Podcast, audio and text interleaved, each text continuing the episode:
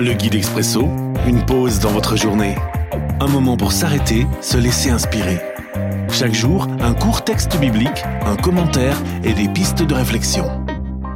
16 novembre. Aujourd'hui, dans 1 Chronique, chapitre 25, les versets 7 et 8. Ces musiciens et les membres de leur groupe entraînés à chanter pour le Seigneur sont 288 en tout.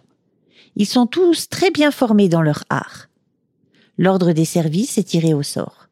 Il n'y a pas de différence entre les jeunes et les vieux, ni entre les chanteurs bien entraînés et les débutants. Divins artistes.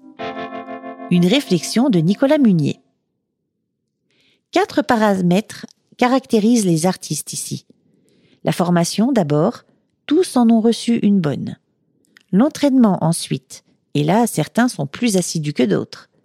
À cela s'ajoute l'expérience qui s'acquiert avec les années et une dimension qu'ils ne peuvent pas contrôler avec le tirage au sort. Quatre dimensions sont aussi importantes dans notre vie de chrétien. Avant tout, formons-nous et apprenons-en plus sur Dieu et sa parole. Osons ensuite s'entraîner, pratiquer, se planter et recommencer.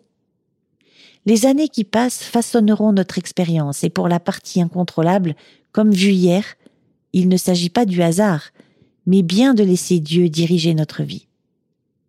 Question. Sur laquelle de ces quatre dimensions dois-je désormais me focaliser pour que ma vie de chrétien soit encore plus harmonieuse?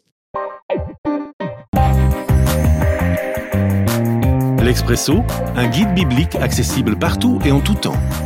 Une offre numérique de la Ligue pour la lecture de la Bible, Radio Air et Radio Omega à retrouver sur expresso.guide ou sur votre radio.